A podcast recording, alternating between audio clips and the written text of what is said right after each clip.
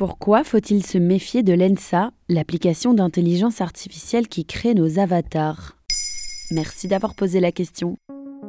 Vous avez peut-être vu passer sur vos réseaux sociaux vos amis transformés en peintures futuristes, en acteurs stars des années 30 ou en elfes semblant tout droit sortis du Seigneur des Anneaux. Ces belles images, poétiques même, ressemblent presque à des tableaux ou des illustrations faites à la main, avec les traits de vos amis. Elles sont faites sur Lensa IA, intelligence artificielle, de Prisma Lab, devenue début novembre 2022 l'application la plus téléchargée sur l'App Store d'Apple aux États-Unis. Ça fonctionne comment l'ENSA? Vous mettez vos selfies photos dans l'application. Vous choisissez votre genre, femme, homme ou autre. Vous laissez reposer une demi-heure. L'appli analyse les images et crée une galerie de portraits. Ça coûte environ 4 euros pour une cinquantaine d'images. Selon l'entreprise, le prix s'explique par la grosse dépense énergétique nécessaire à la recherche d'images et de création de portraits. Plus en détail, l'ENSA fonctionne grâce à la technologie de Stable Diffusion, qui permet de générer des images à partir d'autres images et de mots. En l'occurrence, les selfies des utilisateurs, des mots qui indiquent des thèmes pour les portraits, comme fantasy, cosmique, animé, et une infinité d'images sur Internet, qui sont porteuses de biais à l'origine des polémiques. Comme quoi? Le principal biais est la sexualisation des corps féminins qu'on retrouve dans la publicité, dans les films et dans plein de strates de la société, et donc sur les images en ligne. Le New York Times a fait des tests. En choisissant le genre féminin, certains portraits montraient des corps de femmes entiers, dévêtus ou en maillot de bain, alors que l'appli demandait explicitement d'uploader uniquement les visages.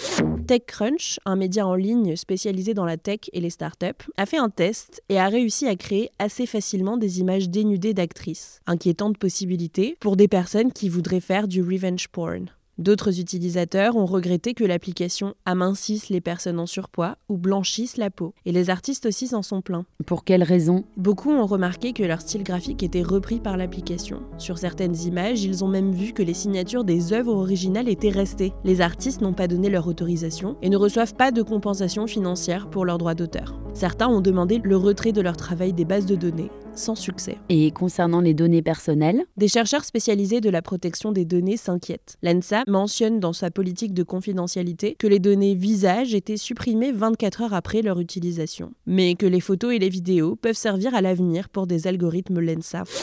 Voilà pourquoi il faut se méfier de l'application d'intelligence artificielle LENSA.